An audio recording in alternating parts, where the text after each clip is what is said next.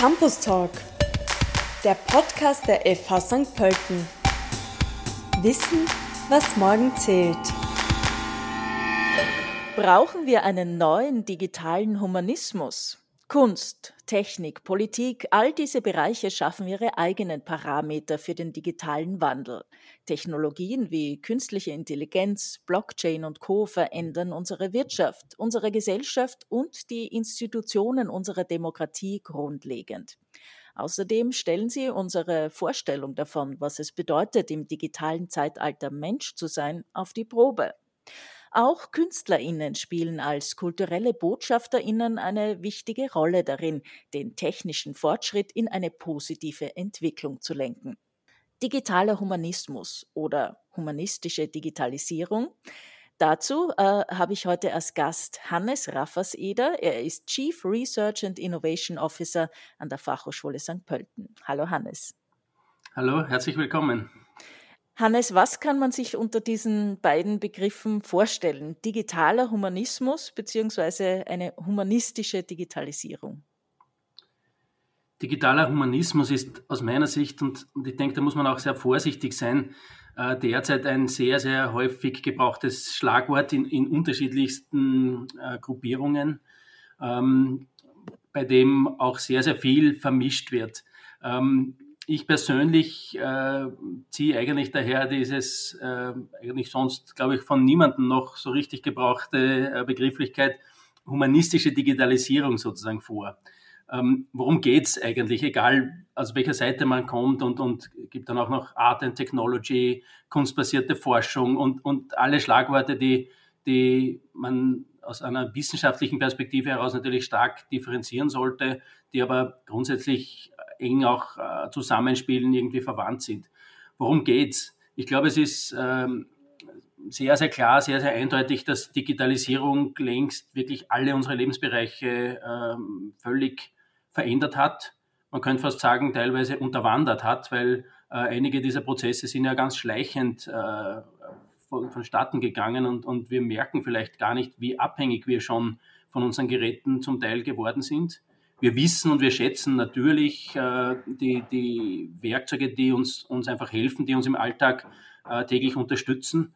Wir sitzen sozusagen selbstverständlich jetzt hier im, im Quasi-Studio, aber, aber nutzen hier auch äh, die Möglichkeiten der, der Digitalisierung, die Möglichkeiten auch äh, der, der, der, der Streaming-Dienste etc. etc. Hätten wir das alles nicht, dann, dann wäre die Covid-Pandemie noch einmal um ein, zigfaches äh, problematischer. Also Digitalisierung per se ist natürlich gut, ist erfreulich, aber sie hat uns in vieler Hinsicht abhängig gemacht. Und ähm, es ist, denke ich, hier ganz, ganz wichtig, dass wir einfach uns fragen, wo bleibt der Mensch? Wo steht der Mensch? Wir sagen immer alle, er steht im Mittelpunkt. Ich bin der Meinung, dass er in vielen Bereichen unseres Lebens eben nicht mehr im Mittelpunkt steht, dass uns eigentlich die Technologie äh, im Griff hat, wir tun das, was uns unsere Smartphones sagen. Wir kaufen das, was uns Amazon oder der Amazon-Algorithmus ähm, oder, oder welches Unternehmen auch immer äh, sozusagen vorgibt, empfiehlt. Und nicht mehr, was uns da, wie es vielleicht vor, vor 30 Jahren noch war, äh, da, da wirklich äh, hochkompetente äh, und, und intelligente Fachverkäufer in, in einer Buchhandlung oder, oder sonst wo ähm, vorgibt. Also da hat sich vieles verändert und ich glaube, es braucht diese Menschlichkeit. Und ich glaube auch, egal ob man es jetzt als digitalen Humanismus oder humanistische Digitalisierung bezeichnet, es könnte ein sehr, sehr spannender, sehr, sehr wichtiger Ansatz sein für, nennen wir es einmal, europäischen Weg im Kontext dieser Globalisierung, im Wettbewerb zwischen, äh, zwischen den USA und, und China und, und anderen asiatischen äh, Ländern, in dem wir einfach stehen, ob wir es wollen oder nicht. Ähm, und Europa hat eigentlich man kann sagen, keine Chance, weil die haben uns eh längst in jedem Bereich überholt. Aber Europa hat doch eine Chance und die ist, äh, ich glaube, wir müssen uns auf unsere Stärken äh, besinnen, auf unsere äh, einfach Werte, auf unsere Kultur, auf unsere Lebensqualität, die mit verbunden ist. Und das ist ganz, ganz, ganz eng verwoben mit Humanismus und, und darum es. Haben wir während äh, diesem rasanten technologischen Fortschritt auf den Menschen vergessen? Ich denke schon, dass wir teilweise äh, auf uns selbst sozusagen vergessen haben. Und dass wir vor allem aus der, aus der, wenn ich es aus der technischen Perspektive zunächst einmal betrachte, ich bin ja von, von meiner Grundausbildung her äh, Nachrichtentechnik-Ingenieur äh, an der TU Wien studiert. Wenn man es aus dieser Perspektive mal betrachtet, ähm, dann, dann ist es ja ein, ein so quasi Schlaraffenland im, im Grunde.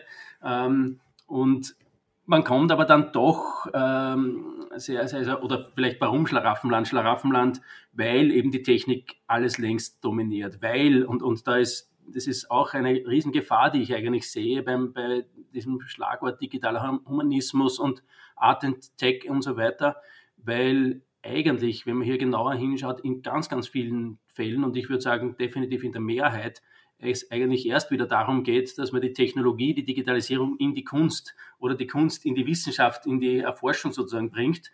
Mich interessiert eigentlich fast ausschließlich der umgekehrte Weg. Und eben aus der, aus der Perspektive jetzt des äh, Ingenieurs ähm, ist es eigentlich so, Kunst und, und generell alles, was mit, mit Humanismus zu tun hat, ähm, ist ein breites Feld und eine, eine eigentlich perfekte Sache, wo in dem man eigentlich neueste digitale Technologien ausprobieren, weiterentwickeln, äh, behaupten kann als, als Proof of Concept. Und wenn man sich anschaut, was äh, eigentlich passiert, und gerade in der Musik, da kann ich es sehr gut sagen als, als Komponist und, und da verfolge ich diesen digitalen Wandel schon seit den frühen 80er Jahren des vergangenen Jahrhunderts. Ähm, da hat die Digitalisierung vor allem zu einem zu einer Vereinheitlichung geführt, zu einer meiner Meinung nach Veroberflächlichung ähm, zum, zum digitalen Einheitsbrei, wenn man so möchte. Bill Drummond, der, der nicht jetzt ein, ein klassischer Musiker so wie ich ist, sondern der äh, mehrere UK äh, Number One Hits hatte ähm, in, in, den 90er Jahren, hat einmal gesagt, äh, Recorded music somehow reduces everything to one single genre. Ähm, und es ist alles äh, Nummer eins und zwar, weil wir es zu jeder Zeit in jedem beliebigen Ort äh, immer hören können und es ist eigentlich egal, ob wir Johann Sebastian Bach oder die neuesten äh, Techno oder was sonst auch gerade äh, angesagt ist, hören. Und in gewisser Weise natürlich hat er hier recht, alles ist, ist eins. Ähm, insbesondere, und da müsste man auch die Medien sehr, sehr stark in die Pflicht nehmen, ist es so, dass wir eigentlich nicht mehr wirklich unterscheiden, was ist tatsächlich Kunst, was ist Kultur und was ist Unterhaltung. Ähm, ich glaube, das sind drei völlig verschiedene Dinge, ähm, die natürlich da und dort Überlappungen haben, die sich natürlich gegenseitig äh, irgendwie auch, auch äh, befruchten oder in irgendeiner Form in, interferieren und so weiter. Ähm, aber es sollte hier klare Unterschiede geben.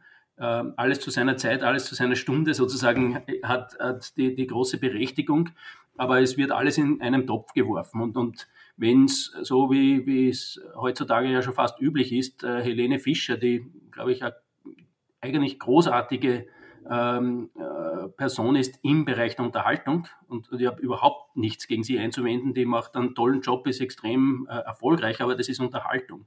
Wenn aber diese Art der Unterhaltung längst äh, es salonfähig ist, dass man dann irgendwie mit, mit dann noch irgendwie pseudo äh, Worten in, in großen äh, Tageszeitungen, die sie sozusagen als Qualitätsjournalismus ähm, äh, bezeichnen, in, auf der Kultur- und Kunstseite äh, rezipiert wird, dann haben wir eigentlich äh, ein, ein, großes Problem meiner Meinung nach.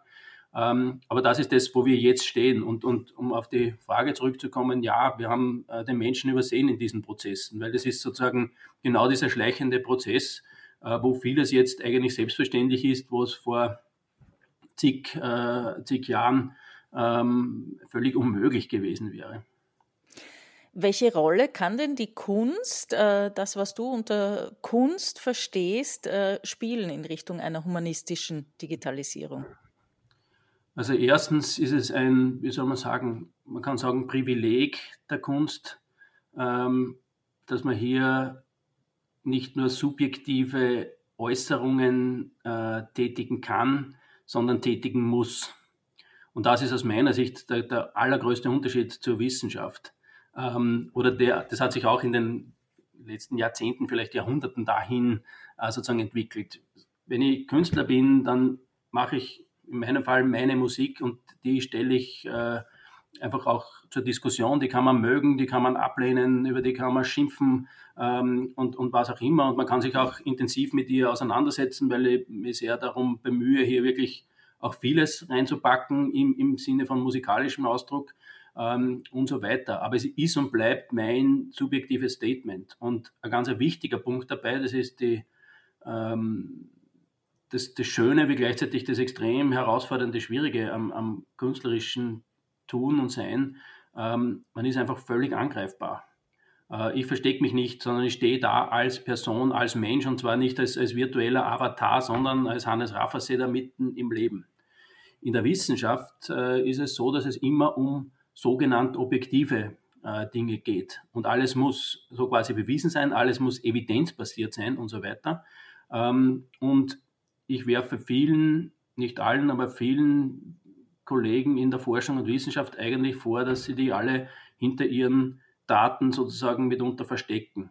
Wo bleibt die Persönlichkeit? Es ist sozusagen ähm, vielfach einfach auch das Abbild der Wirklichkeit und nicht die Wirklichkeit selbst, die man hier ähm, verhandelt.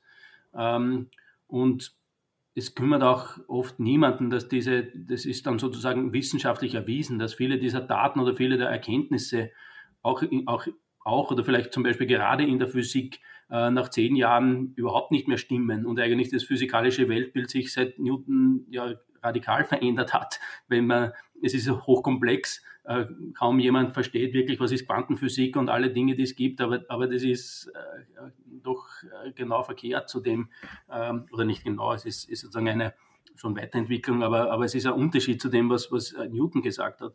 Ähm, und, und trotzdem war Newton wissenschaftlich erwiesen oder ist es natürlich in vielen Punkten noch, noch immer. Und, und ich glaube, die Wissenschaft ist ja genau darauf prädestiniert, dass sie sich immer wieder weiterentwickelt, immer wieder neue Erkenntnisse kommen und manchmal die neuen Erkenntnisse die alten sozusagen revidieren. Aber das scheint niemand zu interessieren. Wir verstecken uns unter den Daten, hinter den äh, wissenschaftlichen Publikationen, die außerhalb von meist sehr kleinen wissenschaftlichen äh, Communities eh niemand liest und, und auch niemand versteht. Ähm, und, und somit äh, ist es oft wenig verwunderlich, dass die Wissenschaft dann im Leben sozusagen nicht viel ähm, beeinflusst. Schon, aber immer dann, wenn es neue äh, Dinge gibt. Wenn, wenn wir einen neuen um Impfstoff brauchen, dann ist die Wissenschaft erstaunlich äh, sozusagen schnell. Ähm, und, und gerade unlängst in einer Podiumsdiskussion, da war dann sozusagen die Frage, war das die, die Entwicklung jetzt äh, der, der Covid-Vakzine ein, ein Triumph der Wissenschaft oder ist es eigentlich ein Versagen im Sinne von, also aus meiner Sicht ist es zumindest ein Versagen der Wissenschaftskommunikation, wenn die, die Impfskepsis so groß ist und wenn viele, wahrscheinlich zum Teil durchaus auch berechtigte Fragen und Einwände, zum Teil aber völlig absurde Dinge, die dann auch mit Wissenschaft meistens äh, belegt werden und so weiter. Ähm, das, das zeigt, dass die Wissenschaft oft weit weg ist von, von dem, wo sie eigentlich hin sollte. Und die Kunst ist, wenn man sie lässt, äh, hier deutlich näher, genauso wie grundsätzlich alles, was unsere Kultur ausmacht. Wir kommen zu einer Initiative, die die Fachhochschule St. Pölten mit anderen Institutionen gegründet, gestartet hat. Äh, APART, die Austrian Platform for Art and Tech Thinking. Was kann ich mir darunter vorstellen? Ähm, wir versuchen, eine Initiative hier aufzubauen, die eben all das, was ich jetzt gesprochen habe, all das, was ich kritisiert habe und vielleicht aufgezeigt habe, was, was hingehen könnte, ähm, dass man hier mit, mit möglichst vereinten Kräften das sozusagen stemmt und sich eben nicht begnügt, damit den einen oder anderen Samen auszustreuen, sondern wirklich zu schauen, wo können wir dranbleiben, was können wir äh, hier sozusagen bewirken. Und da gibt es in Österreich äh, doch erfreulicherweise viele, die sich schon nicht erst seit, seit drei Tagen damit beschäftigen, sondern äh, über Jahre, Jahrzehnte zum Teil äh, hier wirklich grandiose Aufbauarbeit äh, geleistet haben. Ähm, und, und da zählt natürlich die, die Ars Electronica dazu, ich glaube, international bekannt und, und, und hat viel geleistet. Ähm, es zählt äh, Open Austria, also die österreichische Vertretung im, im, Silicon Valley in San Francisco dazu, die auch schon vor einigen Jahren ein, ein Art and Tech Lab äh, gegründet haben und, und somit auch österreichische Kunst und Kultur in nach wie vor das Herzen der, der, der, der Entwicklung digitaler Technologien sozusagen implantieren und hier schon viele spannende Dinge gemacht haben. Martin Rauchbauer, Clara Blume äh, die hier wirklich auch mit, mit viel Engagement und Herzblut das vorantreiben. Ähm, Clara Blum, also nebenbei bemerkt, gerade vor wenigen Tagen wurde sie auch in einem internationalen Ranking in, in dem Kontext äh, unter Top 40, Under 40 äh, sozusagen gereiht. Also das zeigt, dass wir hier schon einfach auch wahrgenommen werden als, als äh, kleines Österreich auf einer globalen Landkarte. Und da kann man nur sagen, äh, großes Danke, dass Sie sich so engagieren und, und hoffentlich geht es gut und positiv weiter. Und ich nehme auch in Anspruch für uns an der Fachhochschule St. Pölten sind wir wirklich äh, lang dran und haben hier Akzente bereits gesetzt, wie noch äh, niemand über, über, über Digitalisierung vielleicht schon, aber sicher nicht über digitalen Humanismus äh, gesprochen hat. Ähm, unser Medientechnikstudiengang gibt es jetzt dann seit äh, 25 Jahren und da passiert eigentlich seit Anbeginn, natürlich nur in einem kleinen Ausschnitt, aber da ist es, treffen sich äh, Medien, digitale Technologien. Man versucht äh, darüber nachzudenken und macht gute äh, Sachen, wie man das sozusagen äh, verbindet und, und umsetzt. Ähm, wir haben jetzt äh, Creative äh, Computing als neuen Studiengang, der genau da ist. Und, und wir haben vor ziemlich genau zehn Jahren unser ICMT, das Institut for Creative Media Technologies, gegründet, das auch genau an diesen Schnittstellen eigentlich agiert. Also ich glaube, wir waren hier sehr vorausschauend auch und haben in diesen zehn Jahren auch, glaube ich, wirklich sehr gute, äh, gut oder manchmal vielleicht sogar tatsächlich Best Practices äh, äh, gebracht, die auch zunehmend jetzt auf, auf äh, nationaler und, und europäischer Ebene äh, gesehen werden. Und, und vorhin schon gesagt, es braucht diesen langen Atem. Ähm, zehn Jahre äh, haben wir es jetzt schon geschafft, aber es muss so quasi weitergehen. Und, und daher gibt es diese Plattform. Das ist auch definitiv eine offene Plattform. Alle, die glauben, sie können da was beitragen, alle, die was beitragen wollen, sind herzlich eingeladen, uns auch sozusagen zu, zu kontaktieren. Und ähm, es geht so quasi zumindest in kleinen Schritten voran. Hätten wir irgendwelche Fördermittel oder sonstige Dinge, wird es äh, natürlich schneller gehen. Ähm, aber auch unabhängig davon, wir versuchen das voranzutreiben und versuchen hier einfach den Austausch zu fördern und, und wirklich die, die, nicht das herumtheoretisieren, sondern Austausch und wirklich praktisches Agieren in, in diesem Sinne sozusagen ähm, zu ermöglichen. Dann sage ich vielen Dank für das interessante Gespräch, Hannes Rafferseder. Sehr gerne. Danke für die Einladung.